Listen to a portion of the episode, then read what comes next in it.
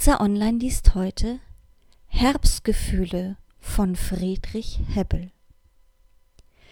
Grünen, blühen, duften, glänzen, reichstes Leben ohne Grenzen, alles steigernd, nirgends stockend, selbst die kühnsten Wünsche lockend. Ja, da kann ich wohl zerfließen, aber nimmermehr genesen. Solche Flügel tragen weiter als zur nächsten Kirschbaumleiter.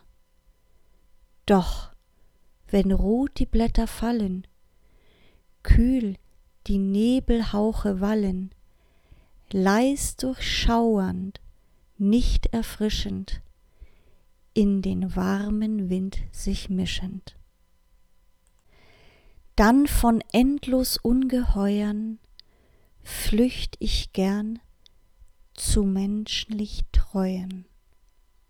Und in einer ersten Traube sieht die Frucht der Welt mein Glaube.